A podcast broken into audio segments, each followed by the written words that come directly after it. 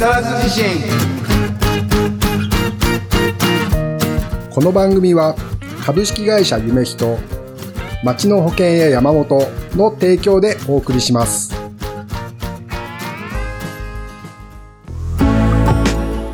こんにちは。こんにちは。じゃあ今日はさ、はい。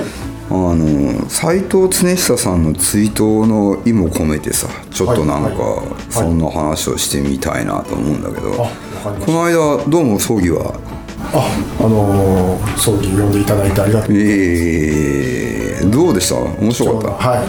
あのーたくさんの人が参列されていて。そうだよね、はい。ちょっとほら番組聞いてる人のためにちょっと、あの斉藤さんっていう常久さんっていうのは何者かというのをちょっと説明しておくと、はいまあ、芸能界を今の日本の芸能界をこう作ってきた人って、まあ何何人かっていうか、まあ、いっぱいいるとは思うんだけどその中でもこう、まあ、プロダクションのオーナーたちってあんま表に出てこないんだけどみんなその一人でもともと自身はその20代の時 TBS で、その8時だよ全員集合とかを作ってたりとかしてね。見てましたね、うん。でその後勝慎太郎勝プロダクションの社長さんになって勝慎太郎とかをやって。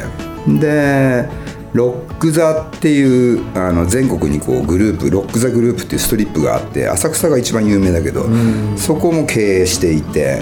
で北野武監督で「ザトイチ」をプロデュースしたりとか早乙女太一とかあと「冬ソナ」とか「美しい日々」とかを流行らしたりとか、まあ、結構そのまあ芸能界ではスターポジションではなくてプロデュースポジションとしてすごく大きな力を持っていた人だよね、その人の葬式にこの間ね岡本君と行きましたね、はい。見てまいりました。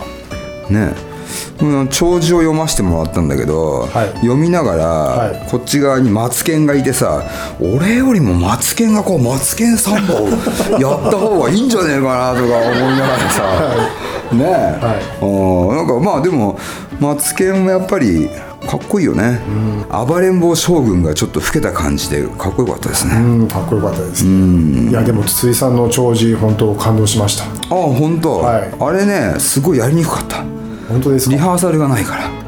そうですよね。ああぶっつけ本番だからね、うん。なかなか。で結構さ前からさ用意したわけじゃなくて、そうやってくれって言われてたのも前から言われてたんだけど、はい。その本人からね、はい。その言われてたんだけどじゃあ分かりましたって死ぬ前から書くわれてじゃ 本当そうですね。あとりあえずね、はいああいうのってほら用意してくれれば楽なんだけどさ自分で書かなきゃいけないからさ。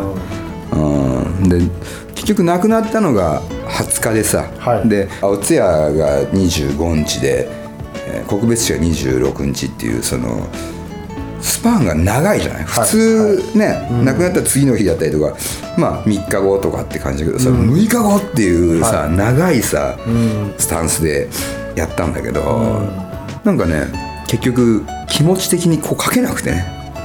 うんそう。お通夜が終わってから書いたんだけどね。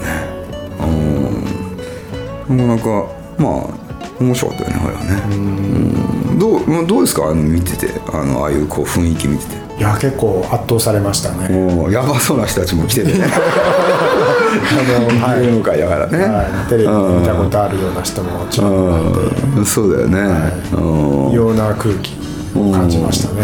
なんか俺の友達がさ俺岡本君連れてってたらさ「い。あれあれ今日ハジ何 TOKIO の松岡連れてきたの?」って言ってたよ。本 当本当。TOKIO の松岡かと思ったって言って。本当ですか？うん。あの小向井っているじゃん小向井美奈子っていうのがいてあのあれがさそのタバコ吸ったらば来てさ「何松岡連れてきたの今日」とか言って「いやいやちょあれは岡本君」っつってさ。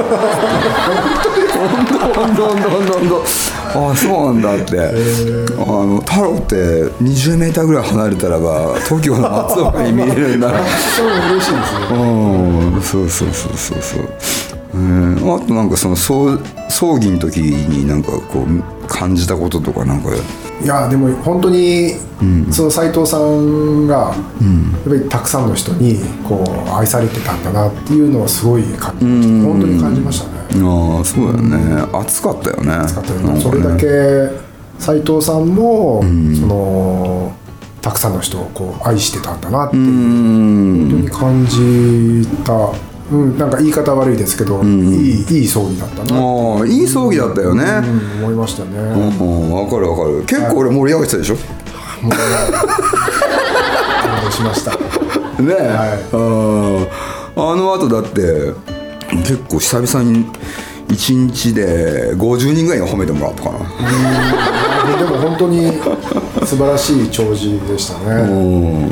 感動しました、ね、なんかね、そのうちあれじゃないですか。あの映像とかロック座の人たちを持ってってるから YouTube で流れちゃって流出しちゃうかもしれない。俺はあんま流す気ないんだけどね。結構泣いちゃったりとかしてたからさ。うん。一応ねまあこれも裏話だけど完成したじゃない、はい、で完成してでストップウォッチでさ朝さリハーサルしたのよ、はいはい、部屋で、はい、ね。あ長いと。6分ぐらいになっちゃったから、はいはい、6分長えなとか思って。2ネタ抜いて、はい。うん、でもう一回やってみたのよ、はい、ね。さあ4分、はい、これだろっつってこう。やってさ。そう。でねあとねマイクの高さが全然合わなくて、はい、いきなりこうギーギーギーってやっちゃったんだけど、はい、やってでそれでも合わなくて。でもこれ以上はもうこここギュッギュッてやんなきゃダメだって話で、はい、であもうこれでいくしかないなって思ってね。で長寿って言って別れの最後の会話って言ったんだけど喋ったんだけど返しが聞こえなくてさ。で斎藤さん斎藤さんってここで2回こう言ってそこでこう距離を取ったというね。裏話。そうそうそうそうそうそうそう。だから台本には斎藤さんって1回しか入ってないんだけど、はい、2回言った理由は こう立ち位置を決めていたみたいなね。そうそうそうそうそういやすごいですね。あなかなかね光栄なことですね。とりあえずね。うん。はいじゃあとその斉藤さんとと筒井さんの斉藤さんとの思い出、うん、例えばトップ3お。教えてもらってもいいですか？なるほどなるほど。なかなか鋭いところに岡本君番組を盛り上げてくれますね。ぜひ聞かせてください。そうだな。じゃあまずね出会いの話をするとあ,、はい、出会い。あのね2004年の7月17日。おお日にちまで。うん、はい、でその日にね京都の嵐山にねえー、の国立公園があって、はい、その中にさ川端康成が出筆してた邸宅があるの、はい、でそこ今は奥田雄斎っていう染師が今そこに住んでて、はい、そこでねパーティーがあったんだよね、はい、で、まあ、いろんな各界のどちらかというとアーティスト寄りの人たちがこう集まって20人ぐらいいたかな。でそこでこうパーティーが行われててそこに俺も呼ばれてて、はい、でみんなで隠し芸大会をやろうみたいな感じで順番にさ、はい、あのなんか漫談みたいのやったり歌歌ったりとか、うんうん、腹芸とかやるおっさんもいたりとかねこうまくり上げてここになんか書いてきてさ、こんなになっちゃってさ なんかみんなやっぱすごい持ってんだななんて思いながらさ、俺はもうそういうところでさ即興芸とか歌うしかないからさ、歌ってたんだよね、はい、で歌を歌いだしたの。で歌いだしたらば目の前のテーブルにねあのまあ結構知ってる人は知っている作家がいて、はい、でそいつがね電話が鳴ったんだ、で電話が鳴って電話に出た、うん、で「ああどうもどうも」とか喋りだした。あ、ね、結構大きなそう大きな声で。ででもまあ俺は歌ってる、はい、でもまあ喋ってるでもまあそのままやるしかないなと思ってたんだけど、うん、そしたらねその同じテーブルにいたおっさんがいてそのおっさんがいきなり立ち上がって「貴様!」って「人が真剣にやってるのにちゃんと聞け!」とか「電話切れ!」っつって、はい、いきなりぶち切れたんだ、はい、そしたら「わっ!」つって電話切ったんだけど、はい、もう空気がパーティーの空気がピー なって。なりますよね。そう。でも俺は止めずになんかこうなんか何だったかなんかなんとかかんとか。歌ったんです歌ってた歌ってた歌ってたで歌い終わって、でこれおおみたいな感じになって、でうわすっげえなさっきのおっさんやっべえなと思ってさ。めっちゃ怖えなとか思って、んでしたらなんかこう来てさ「はい。でうわ来たよ」みたいな。言ったら「いいね素晴らしかったよ」って言って出会ったのが最初かな。うん。でもでその時は何者だか分かんなくてさ、はい。うん、危ない人だな。危ない人だなこの人はっていう感じだよね最初の印象はね。でそしたらば後で分かったんだけどそういう人ちょうどほらザトイチとかがさはい。世界でいっぱい賞取ったりとかした翌年だから、はい斉藤さんほらプロデュース賞だけどねアカデミープロデュース賞とかで賞を取ってるからさ、あのアカデミー賞のトロフィーとか持ってんだよね、うん、プロデューサーとしてね。そう。だからああそんなおっさんなんだなっていうのが出会いですかね。なるほど。じゃあ次。第2位第二。位を第2位、はい。第2位ね。第2位はねあのね斉藤さんとそこで仲良くなって結構さ飲みに誘ってくれるようになったのよ。で浅草なのね。はい。浅草でまあ俺当時世田谷だったんだけど結構さもう毎日電話かかってくるの。へ「お今日も来い。今日も来い、今日も来い」っつって。えはい。まあ面白いからさとりあえず「あじゃあちょっと制作終わったら行きます」みたいな感じで、はい。はい。結構行くようになってさ、はい。そのうち「おこれやるからよ」って言ってさ、はい。鍵渡されたりとかしてさ、はいマンション一部屋。へ「お前もう浅草来んの下から面倒くさいだろうからここお前住めよ」とか言ってさ「へー。いやいやいやいや」って言いつつ、はまあ、住みはしなかったんだけど、はいガーって飲んだ後とかそこに泊まって、はい翌日迎えに来てもらったりとか自分で帰ったりみたいな感じで斉藤さんと遊ぶための部屋とかをなんかなんていうの貸してくれたりとかさ、はでどんどんこう付き合いがこう深くなっていくんだよね、はで旅も結構いっぱい行ったんだけど、はいはい。突然なんだよ割と。で2位2位の話に戻るけど2位は、今の前置きでね2位はね「はじめさん来週からイースター島行こう?」とか電話かかってきて。いイースターとそうそうそうそうそうそう。モアイ見に行こうよとか言って。へパスポートナンバー教えてチケット取るからとか言ってさ。そうするとねなんかねまあちょっとほら断りにくい空気がある人でさ。えはうん、ああそうですか。みたいな。じゃあ行きますかみたいな感じで。イースター島行ったんだよね。い。はい斉藤さんっていう人はねこうすごく純粋な人でさいろんなことをしてみようという人なのよ。例えば雨が降ってくるじゃん、はい。パラパラパラとか言ってさ、はい。撮影とか現場とかでさ、はい。うーん困ったねって言って「うわーっ!」つって空に向かって「うわー!」ってやるのよ、ね？うわーってこうやって「うわー!」ってやると、は4回に1回ぐらい雨止むんだよ。これ偶然なのかもしれない。偶然なのかもしれないんだけど、はい。あのーでも4回とか3回に1回やんじゃうからさ。すごいですね。ああそうすると周りもさ、はそういう信じちゃうよね。いやこれ分かんないよ。偶然かもしれない、でももしかしたら斉藤さんがやったかもしれない。それは分かんない、はい。両方いるんだよ。俺は結構偶然だと思ってる派、うんたまたまやむようになってた。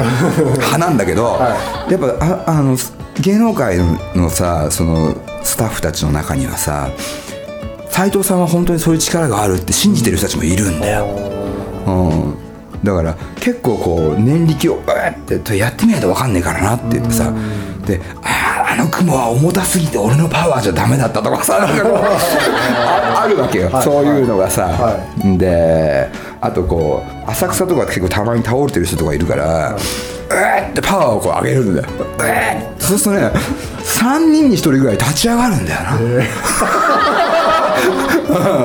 本当に、へうん、であの「おーっつって酔っ払いとかさ、あとこう不老者みたいな人とかがこう斉藤さんがこうバーってパワー入れられるとこううっつってこう元気になったりとかすることもあるんだよ、へでそういうで別に自分はエスパーだとか言ってるわけじゃなくて、なんかこういや思いのパワーだよみたいな感じで、そういうのがあるんだけどイースター島行った時にね、はい。こうほらモアイ像見て回るじゃん、はい。でねすごいなこいつのこのパワーはとか言ってで何が起きるかわからないけどちょっと交流をしてみようなんて言ってさ、でいや大丈夫ですか斉藤さんみたいな。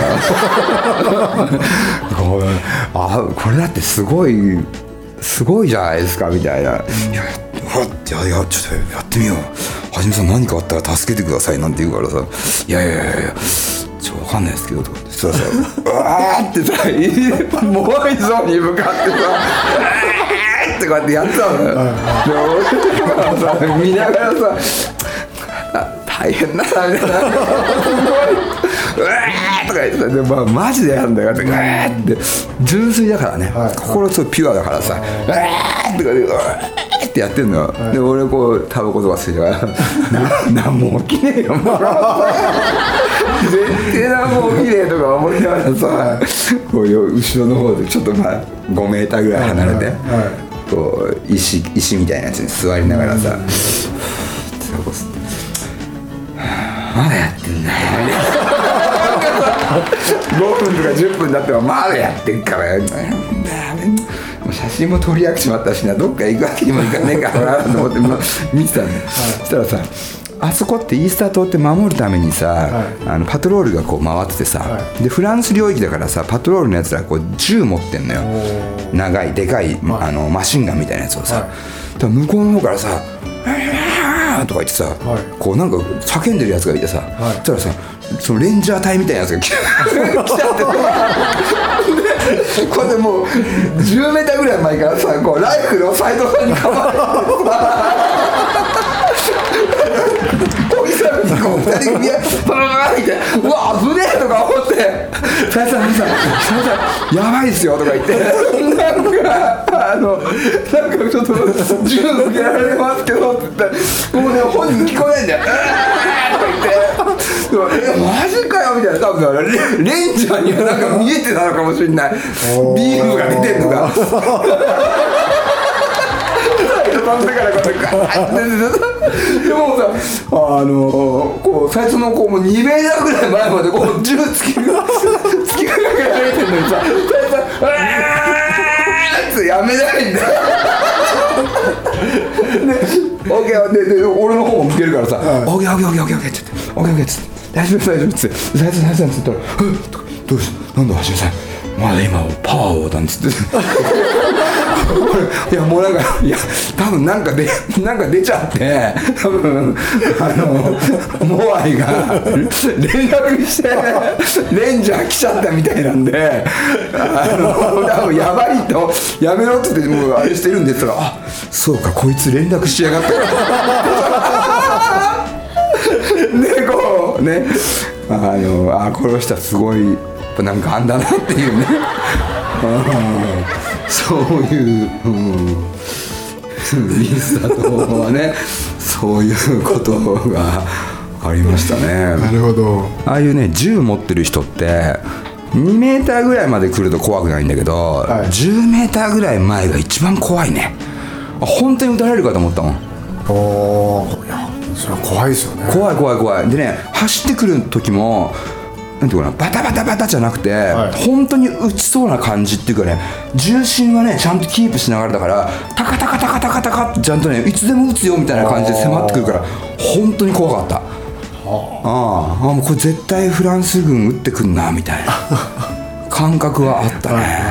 うん。いやですね。まあそれがあれかな。すごい思い出ですね。2番目ですかね、うん。じゃあ最後3番目。三教えてください。三ねあのねまあここで今パンと思いついたんだけど、はい。まあ斉藤さんがね俺は斉藤さんと結局17年の付き合いだったんだけど、やっぱりそのほらすごく、まあ、72歳で亡くなってでも自分はもう10代の時から芸能関係の仕事をしてる人だからもういろんな人と付き合いがあるんだよね。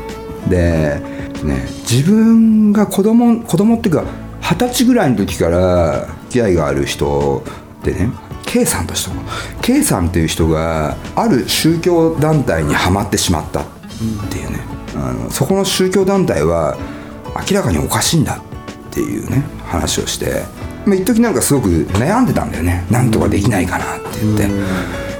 であの、まあ、最終的になぜか俺のとこ電話かかってきて「明日から九州にちょっと行きたいから付き合ってくれ」って。言って「おおななんですか?」とりあえず K を救出に行く」って。九州にさそこの宗教団体の総本山があったのよ、はでっかいそういう本部がね、はいはい。うん。でそこに一緒に乗り込みに行ったことがあるってさ。おお はい。そう、まあ、まずねそこに行くのよそこに行ってさそしたらさすごい結構20メーターぐらいのでっかいなんかうん如来像みたいなのがはい。バーン立ったりとかさすごいこうこの宗教団体、まあ、信仰宗教なんだけどすごい力があるんだなみたいなところでさ、はい。で、まあ、中入ってってさなどのようなご用件でしょうかみたいな感じで、そのなんか「うわーって怒り出すんだよ斎藤さん、はい。で「競争出せ!」とか言ってさ。はい。そしたらなんかあのーいや今日はいません」みたいな、で「じゃあ明日また来るから明日お前全部よ呼んどけ」とかみたいな感じでバーって言って。でその日はこう帰ってで夜ホテル行ってずまあ飲みに行って、はい。で明日は勝負だから、とかよくわかんないよ。な何の 勝負だよとか思ってさ、で行ったんだよはい。で行ったらさこう会場みたいなちょ公会堂的な400人ぐらいキャパのさ、はい。ところにさ連れて行かれてさ、はい。多分200人ぐらい信者が集まってて、はい。でその K さんっていう救いたいやつも来ててはい。いきなり200対2で、はい。こう討論会が始まるんだよ。でこうああこうだこうだこうだとか言って。でみんなからねバババーって罵声を食らっておおみたいな。斉藤さん側は斉藤さんと筒井さん2人だけそうだよ。2人で乗り込んだんですそう2人乗り込んだで200人ぐらいからはい「帰れ!」とか「お前はどうだ!」とか「なんだかんだ!」あーどうだこうだってこうバーって罵声を浴びさせられて俺初めてだね。あんな経験は。ガーガー言われちゃうわけ。でも斎藤さんも負けないからさ。はでもさ斎藤さんがまた「うわー!」とかやるんだよ。そうするとね200人中であのね半分ぐらいは固まるんだよ。い ややっぱなんかあったあるんだろうな俺は全然一回も感じた時ないんだよ。俺はなんかねこうやって一回やられても全然こ来たことないんだけどあの時はねあのバーって言った時うわーってやった瞬間にねパーって半分は静かになってたからね。ビームが出てんだなって思って、まあ、でも結局ねこうガーってまた来て、はで、まあ、教祖みたいなやつが、まあでも結局のところは K さんがね決めることだからって言って、じゃあ K さんお気持ちを伝えてくださいとか言ってマイクまでは出ちゃってさでマイクで「あのいや斉藤さんありがとうございます。自分はこれこれこうでこういうことがあってこれこれこうでこういう経緯があって今ここに来て自分は今ここに入信したことによって心がすごく落ち着いているんであのもうこのままで大丈夫ですみたいな、もう東京には帰りませんみたいな感じでだから斉藤さん「ダメだ!」なんて言ってたんででも「ダメだ!」って言った瞬間に「じゃあもう出てってもらうしかないですね」なんて言ってさみんなからこうぎゅうぎゅうにこう押されてもうね200人からねぐーっと押されるとね押された経験も初めてぐーぐーっと押されてね「おー!」って斉藤さんパワー初めお前もパワーだ!」なんて言って「ええなんつって「うー!」なんて言う時はダメだね全然。でガーって押されて、あの門の外まで出されてさ、はでガシャーンって閉められてさ、はであの斉藤さん一言「強いな」で帰ろうっつって、それで帰って。そうそうそう帰帰って、うん、で飲むかっつって飲んで、はいは何事もなかったかのように普通に生活してあれ斉藤さん結構あギリギリ危なくないですか？あれは。っつって「うん。いややっぱ宗教団体は強いわ」って。優しいですね。あ優しい優しい、ね。うん。はすごいね。あのーめちゃくちゃなんだけど優しい人だったね。うん。かなりね。いつもねパトロールしてたし浅草を警察でもないんだよ、はい。でもね夜中になると、はい。必ずゴルフクラブを持って、浅草の街をねパトロールするの。で警察官とかにもこうやってやられちゃうっていうね。だからなんかまあ浅草のあのあれじゃないかな。夜夜のっていうか夜の平和を守ってたからね。もうこれからちょっと斎藤さんがいなくなった分治安が浅草も悪くなるかもしれないね。とりあえずはね、うん、まあそれがまあそうですね。3位ですかね。なるほど。ありがとうございます、うん、はい。ということでそろそろお時間ですね。ちょっと聞いてよ。マイクロフォンと木更津自身。また来週。バイバイ。番組ではあなたからの投稿をお待ちしております。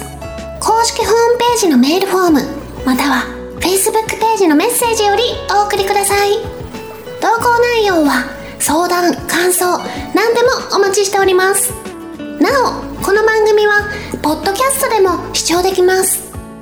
聞き逃した方また聞きたい方ポッドキャストで会いましょう。